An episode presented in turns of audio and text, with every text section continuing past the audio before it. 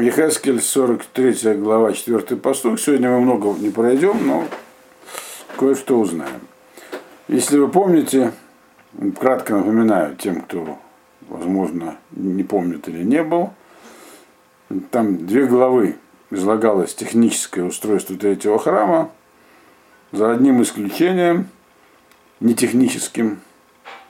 И Хескель говорит, что когда его завел Малах внутрь, я сейчас уже не буду схему вывешивать, потому что нам сейчас не очень нужна уже. Вот, завел его внутрь туда, в кодыш, э, в кодыш, то он там увидел примерно то же самое, что видел в предыдущих своих двух видениях, которые называются видениями колесницы. То есть механизм, как бы, как бы, ну, колесница мирковая, это приоткрытие механизма именно божественного управления миром. И там он это тоже увидел. И закончили мы на том, что он э, вышел, теперь его вывел его, так сказать, э, гид, который его водил по этому самому воображаемому храму, и пока измерял все и говорил ему, запоминая размеры, вывел его опять к воротам э, восточным. И тут он увидел сразу все три видения, так? Э, которые ему до этого были. То есть все три, колес... все три видения колесницы. Э, и ту колесницу, которую ему показал, которая была показана в самом начале, которая, как вы знаете, говорит о том, о Галуте, вот, о том, что еврейский народ и в Галуте будет находясь, э, быть, продолжить быть объектом управления Всевышнего. И ту колесницу, которую он видел в 10 главе, которая, э, эта колесница, она колесница разрушения, что тогда его в храм от, отвел Всевышний, как, как бы перенес э, вот, и показал ему там тоже колесницу, то есть то второй храм будет разрушен, и он тоже увидел, как это вписывается в божественное управление. И вот третье, то, что он видел в предыдущей, точнее, предпредыдущей главе, это что будет, как божественное управление будет проявляться в третьем храме. И тут он увидел сразу все, и написано упал на лицо. То есть он понял, что Раз ему все три сейчас показывают, значит, впереди еще есть Галут, вот, и впереди, и впереди еще есть разрушение. То есть, то есть, другими словами, он увидел, что второй храм, который будет построен, он еще жил, когда это пророчество было, никакого второго храма еще не было, было только обещание, пророчество, что Галут закончится, в котором они сейчас находятся, Галут Бавель. Вот. А вот тут он понял, что будет следующий как бы вот Галут один. То есть то, что, то, что Галут Вавилонский закончится, это понятно, но в третьем, в этом, храме, который он не знал, что он третий, он думал и надеялся, что это второй храм, так? и он уже будет вечно. Что там тоже будет разрушение, изгнание, вот, и потом конечное возвращение. То есть, другими словами, ему было ясно показано, что вот тот Галут, который сейчас он переживает, он как бы не последний, э, будет еще один, и вот это то, что вот на этом мы закончили. Теперь, значит, четвертый посук. У квода Шем Ба Элабайт, Дерех Шара Шерпанав Дерех Акадим. Значит, и слава Всевышнего, она заходит в храм через ворота, э, которые смотрят на восток. То есть это уже все, что он видит дальше. Оно уже все имеет отношение только к третьему храму. То есть к тому, который будет, когда состоится окончательное избавление. То есть, значит, второго ему показали вот, предыдущий. И, в общем-то, что это означает? Что слава Всевышнего входит в восточные ворота. То есть, другими словами, когда будет конечное избавление и будет, которое приведет к какому-то этапе к строительству третьего храма, к Водашем, слава Всевышнего, появится с востока. Что такое Кводашем? Что такое это слава Всевышнего? Вот. Слава Всевышнего – это его явное явление, явное присутствие среди народа. Это словом Кводашем. Как было на горе Синай, как было, когда вот в Огольмуэт, в шатре собрания опускалось, э, опускалось, опускались облака на него, и там оттуда раздавался голос, и все всякое такое. И как в первом храме, который, описание которого строительства есть в книге Мулахим, когда внесли э, этот самый Арона Кодыш внутрь, последним этапом строительства, там написано, описано, кому интересно, можете перечитать это место или прослушать еще раз эту лекцию, э, что там произошло, как там все заполнилось светом, дымом и так далее. Это все называется словом кодыша. Тогда что означает здесь в этом посуке, что он появится как-то вот э, то есть как бы вот этот вот слава Всевышнего, она идет по дороге и с востока подходит к храму. Э, есть тут разные идеи по этому поводу, толкования. Э, Мальбим говорит интересную вещь. Он говорит, что это означает, что вот этот вот процесс, ну, процесс сам по себе окончания Галута был, напоминаю, что мы находимся в самом конце книги Хескеля, так?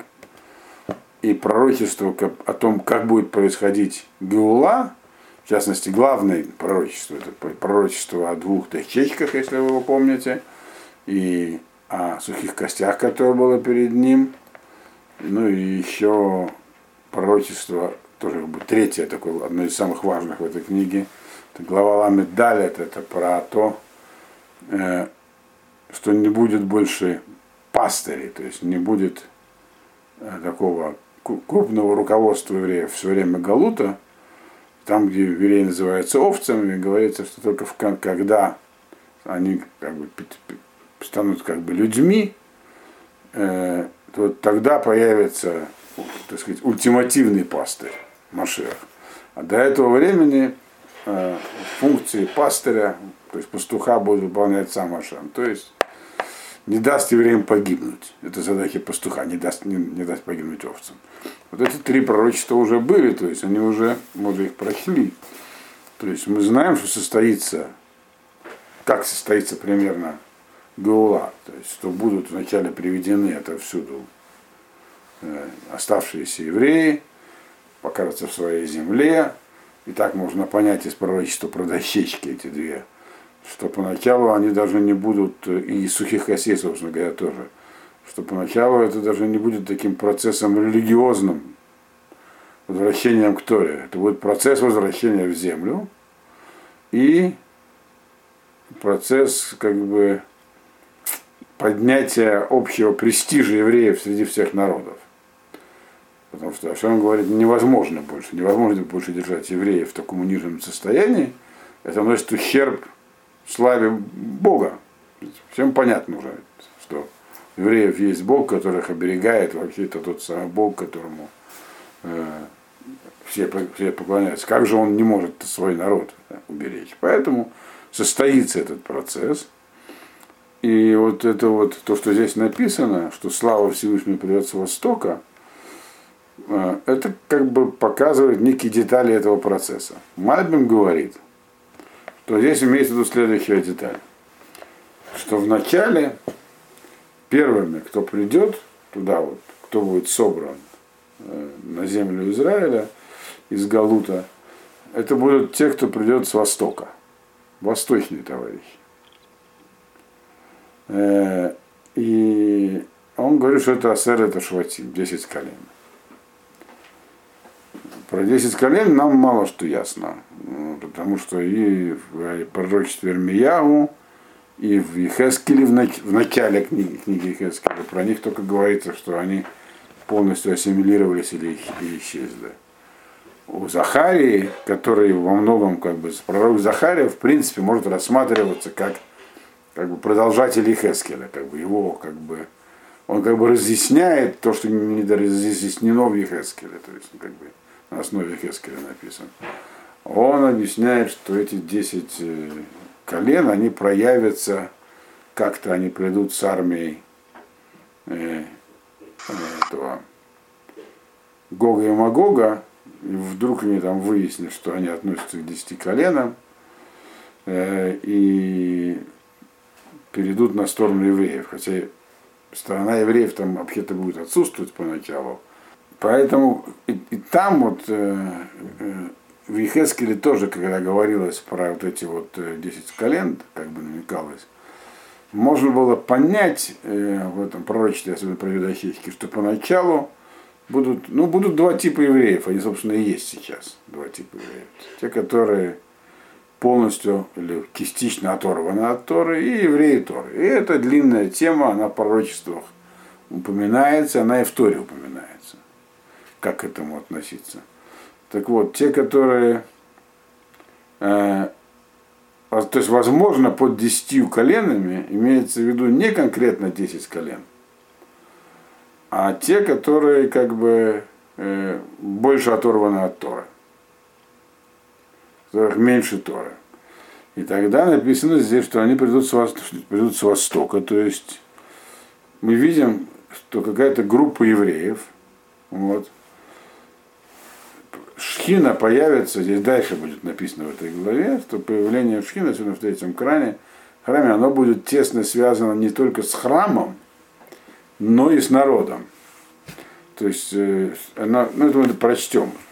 Шхина как бы будет, она не, ее присутствие будет чувствоваться не только в храме, она будет на людях тоже. То есть вот придут с востока, то есть начнется это самое собирание народа с востока, э, то есть, можно сказать, с восточных евреев. То есть под десятью коленами Мальби мог иметь в так сказать, тех, кто придет с востока. Кто у нас там к востоку находится, к северо-востоку. Ну, Вавилон, бывший Вавилон, ныне Ирак и всякие другие подобные восточные страны. Ну, действительно, мы знаем, что оттуда собралось очень много евреев. Э, в Израиле сегодняшнем, на территории страны Израиля, э, примерно евреи делятся наполовину. Мы знаем, половину восточных, половину западных. Вот. Хотя в мире это соотношение совершенно иное. В мире доля восточных евреев не превышает 20% среди всех евреев. Вот, возможно, здесь какой-то такой процесс имеется в виду, что Шхина придет с евреями, и первые, кто ее принесет, вот такие будут восточные евреи. Может быть, имеется, то есть здесь не ясно это пророчество. Вот. Прямо как Мальбим понять его буквально про 10 колен очень сложно. Вот. Но дальше идем. Дальше у нас пятый посук. В Дисаине Руах в Тавиэйни Эляхацера Пними Вене Мале Кводашем Абайт. Значит, и поднял меня этот самый ветер и привел меня во внутренний двор. Если вы помните схемку, которую я вам в предыдущий урок выставлял, то перед входом в храм есть такой хацер внутренний двор. Вот. Если кто забыл, могу снова эту схему сейчас выставить. Но, в общем, я думаю, что достаточно нужно насмотрелись. Что вот находится. То есть это перед входом в храм, переходом в Рейхаль он оказался там, где есть алтарь. Вот. Значит, э, и туда его принес, заметим, ветер. Почему ветер? До сих пор его кто водил по всему этому храму? Э, гид такой, который написано был медного цвета, то есть блестел весь, то есть Малах, ангел. А тут уже э, как бы откровение более высокого уровня, не через Малаха. Поэтому написано как бы рог, ветер его туда принес, э, и не малек вода шема байт. И он видел, что весь, так сказать, все здание храма переполнено славой Всевышнего. Переполнение помещения здания храма славой Всевышнего – это, собственно, знак э, вступления храма в эксплуатацию, как было с первым храмом. То есть мы здесь видим, здесь некий процесс – То есть вначале там, Шхина придет, то есть с народом каким-то, кто, кто-то придет туда, в землю Израиля, и, и только тогда Шхина, то есть ее присутствие, переполнит храм. То есть как бы храм вступит в эксплуатацию. То есть, то, то есть что, что имеется в виду? Что не вначале храм будет, вот, спустится с неба каким-то образом, и потом придут люди к храму вот, и начнут его использовать. Вначале придут люди, написано, причем первые придут с востока, и только после этого будет э, э, храм наполнен славой Всевышнего. Это можно интерпретировать как то, что храм будет построен. Мы знаем, что есть медраж, что храм не будет построен третий, а он как бы спустится сверху, но это как бы не обязательно. Это такой медраж. А тут нужно понять, что он зависит от, от людей, которые придут. Вот они его сделают и переполнится он божественным присутствием. Самых общих, так сказать, э, терминах здесь дается это пророчество. Дальше. Дальше у нас шестой, шестой посуг. Ваишма Медабер Алай Мегабайт в Иш я омед эцли.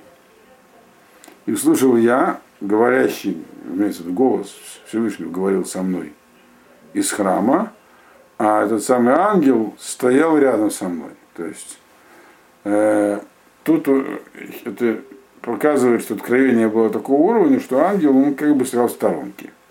Если до этого он водил всюду Хескеля, измерял ему все, говорил, диктовал цифры, Хескель их запоминал, должен был потом записать, то сейчас он стоял в сторонке.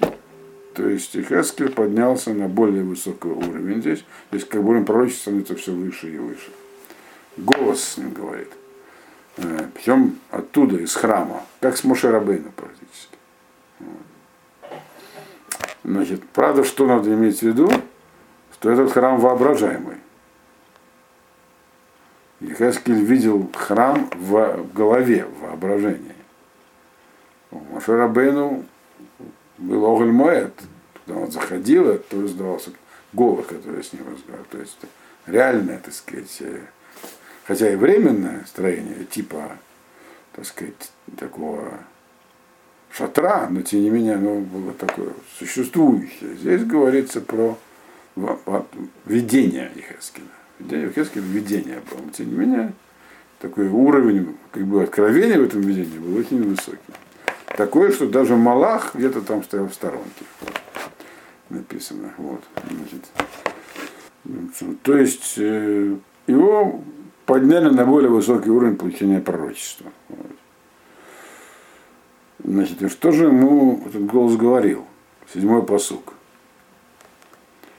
Время Алай, Бен Адам, это маком кисе, говорит, маком капот раглай, ашер эшкан шам, бетор бне Израиль, лоолам, вело Итаму от Бейт Исраэль, Шем Кадши, Гема, у Малхейгем, Бизнутам, у Бепигрей Малхейгем, Б Мотам. Сказал он довольно интересную вещь. Если у вас у кого-то есть э, перед глазами перевод, то можете сличать. Как вы знаете, я это принципиально переводов других не читаю, потому что могут повлиять на понимание. Я стараюсь только руководствоваться комментариями, в основном Мальбимом. Вот. Но когда иногда читаю, бывает потом, то, то обычно да, диву даюсь. Вот. Так вот, что, здесь довольно интересная вещь написана. И сказал он мне, это обычное, так сказать, начало, обычное обращение пророка, как бы, когда Ехецкий дает пророчество. Бен Адам, человек, значит, место престола и место, где будут стоять ступни мои, куда их там поставлю, будет среди народа Израиля навсегда. И больше не, загр... и не будут больше загрязнять вместе духовной нечистотой, э, дом Израиля не будут загрязнять, имя мое святое, они и цари их всякими своими выкрутасами, безнутам, то есть проступками, вот, э, и трупами царей, царей их, когда те умрут. Тут содержится информация двух видов. Начнем со второго, со второй части информации. второй части, тогда будет понятно первое, то есть некую такую инверсию. При переводе допускается прием инверсии, когда первая часть предложения второй, второй становится второй, и наоборот. Тогда так понятнее. Так мы и сделаем. Значит, в конце написано, что не будут больше, влой тому от Бейт Исраэля, не будут больше загрязнять, то есть делать нечистым ритуально. Дом, э, дом Израиля не будет мое имя, они, их цари своими всякими э, отступлениями отправил, их трупы и трупы их царей, когда умрут. То есть, другими словами, на территории храма Э, и рядом с ним э, не будет больше места для светской власти и для захоронений. Э, храм все-таки будет на том же месте, где и сейчас. Если кто-нибудь представляет себе, как выглядит это место, храмовая гора, так, то вокруг нее находились всякие разные постройки во времена э, первого и второго храма. Там через дорогу царь, дворец царя Давида, в, рядом с одними из ворот на южной стене была похоронена пророчица Хульда. Напротив, через Вади, находится вообще кладбище, где похоронены пророки на Оливковой горе мы помним, что территория третьего храма, она будет намного больше, на порядок. Полтора километра на полтора километра. Вот. Значит, и она вся будет очищена. Очищена от чего? От светского присутствия, даже цари там не смогут поселяться, то есть где-то в другом месте будут жить. Вот. И от всяческих кладбищ, всякой всяческой нечистоты. То есть здесь говорится, грубо говоря, что храмовая территория будет увеличена и выделена в совершенно отдельную зону, удаленную от жилой зоны и от кладбища, от всего, что связано с обычными людьми. И это, в принципе, да, должно может быть воспринято довольно, как бы сказать, неблагоприятная информация. То есть, как бы Ашем как бы отделяет, получается, храм от народа. А теперь вернемся к первой части этого посука. Он говорит, предваряет это он тем, что говорит, что э, э, место моего престола, и где будут стоять ноги мои, так, а что Шконшам, будет внутри народа Израиля навсегда. То есть присутствие Шхины, что такое храм? Это такое место, одно, один, одно, одно из, один из смыслов храма, которое связывает этот мир как бы с э, другим миром. Как такой э, сказать, переход такой, там, как вот туда, когда поставили в, в первом храме э, ковчег Арона Кодыш, там сразу свет зажегся, и стало ясно, что это там двух, связь двух миров. То есть через храм она осуществляется. А здесь он говорит, во втором, в третьем храме будет не так. В третьем храме я буду находиться среди народа. То есть шхина, божественное присутствие, будет осуществляться, он говорит прямо, говорит, престол, высокая степень божественного присутствия. И я, и как бы мое присутствие, капот Раглай, ну, как бы такая описательное, описание такое, ступни моих ног, будут среди народа. А здесь не сказано, где этот народ будет жить вообще. Это сказано в 40, э, в конце самой книги, в 48 главе, если я правильно помню. Вот, что как бы э, жилая зона, то есть где люди будут жить, будет находиться далеко от храма. Иерусалим как бы переместится. Там не помню сколько миль, там 24 или 48 миль. Но это когда дойдем 48 главы, то узнаем. А вокруг а храмовая территория будет исключительно только святостью, и вокруг нее будут жить только Каганим и Левиим. Люди, которые должны быть, должны быть в состоянии чистоты. Где была похожая картина, кто помнит? Наблюдалась, где она у нас когда-то. Это уже было. Как сказано в Кагарите, ничего нового не, не происходит.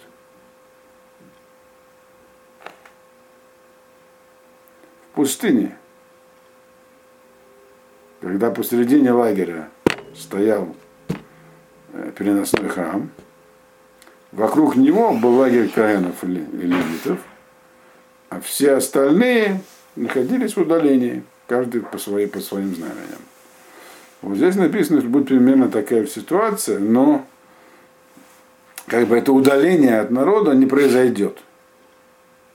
То есть в третьем храме нужна будет какая-то более, должен быть, быть более высокий уровень чистоты, а шхина при этом будет присутствовать среди народа, там, где он будет жить. То есть она как бы, э, скажем, будет чувствоваться везде, то есть она не будет так сконцентрирована. Поэтому тут есть радостная весть, которая предваряет менее радостную весть, потому что мы понимаем, что у нас сегодня жизнь сконцентрирована наша вокруг соблюдения заповедей, синагоги, шаббата и массы заповедей. Это, это составляет еврейскую жизнь. Шаббат, в общем-то, был центральная тема ее.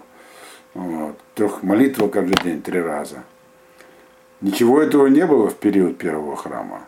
То есть шаббат-то был, естественно, заповедь история. Но он выглядел не так, как у нас сегодня. Вот. Э, синагог никаких не было. И общественной молитвы даже не было. Она была только в храме, когда приходили. Вот. Не было тогда, например, молитв типа Кадиша, которые обязаны были говорить только в Миньяне. Вот. То есть центральную роль играл храм. Туда приходили люди, приносили жертвы, там все собирались. И мы видим, что в третьем храме эта роль вернется. Вспомните, когда в самом начале, мы, только в 40 главе начали проходить его описание, там я говорил, что там так он будет устроен и будет видно. Одно из отличий от третьего храма будет, что он будет часто посещаем. То есть не, он так устроен будет, поэтому он такой большой. Не раз, э, три раза в году, как было, должно было быть в первом, втором храме, а там каждый Рошхода туда будут приходить. Это будет часто посещаемое евреями место. То есть оно снова займет центральную роль в еврейской жизни. Вот. И если так, то как же так, что оно отделено будет? Вот. А компенсировано это отделение будет тем, что божественное присутствие будет везде, в том числе среди народа. То есть, как это будет ощущаться людьми, нам трудно представить. Так как нам трудно сегодня себе представить вообще жизнь при храме. Но это будет такое, то, что люди будут ощущать. Присутствие Бога вот там, прям по месту жительства. Это то, что здесь написано в этом посылке. Я хотел спросить, а так, что, а так можно это понимать как намек, что не будет общественной молитвы? Нет, то есть эта функция вернется в храм? Мы не можем этого понимать как намек на это. Мы не знаем просто. Мы только понимаем отсюда, что храм снова станет, то есть присутствие храма меняется, как сказать, меняется э, акцент еврейской жизни. Почему мудрецы во времена второго храма, во второй половине второго храма, ввели все эти элементы, синагогу, общественную чтобы было понятно, что второй храм, это известно и из Захарии, и из Ехескеля, им было это ясно, известно. Потенциал у второго храма был остаться навсегда, но было видно, что он не используется. Особенно когда с приходом к власти Хашманаев. Это стало видно уже со, со второго поколения Хашманаев. То есть они готовили народ к Галуту. В Галуте, на идее, когда нет храма, то на идее храма не выжить. Поэтому Хахамим стали принимать разные постановления. Это не, не Дарабона, от мудрецов. Э, то есть вот ввели Кадишим, общественную молитву, синагогу и много еще чего. И субботу запретили многие вещи, которые были разрешены в первом храме. То есть сама форма субботы, как мы сегодня соблюдаем, она от мудрецов. Вот. Таким образом, а, мы, они подготовили нас к Галуту, что мы его пережили. Вот третий храм – это окончание Галута, то есть что-то изменится. Что и как конкретно, конечно, мы сказать не можем. Но какие-то вещи нам здесь говорятся, что вот храм снова займет важную роль, снова будет часто посещ... будет играть важную роль, будет снова часто посещаем и так далее. И ощущаться присутствие Божественного будет не, не только там. Вот. Это, это, это то, что нам сказали здесь. Вот. Что будет с синагогами при третьем храме? Вот. Э, написано, что они будут отовсюду перенесены, все, что все, везде, где они только не были, их всюду, их отовсюду перенесут на землю Израиля. То есть еще какая-то роль у них там будет. Вот. Но это как бы отдельная тема. Она в основном обсуждается в Талмуде, то, что вы спросили. А здесь у нас есть пророчество, вот, которое не так просто понять. Да. Можно еще вопрос? Да. А я, я не очень поняла, зачем нужно такое отделение, если шхина будет во всем народе? Какой О, смысл? Смысл тут написан, я сказал.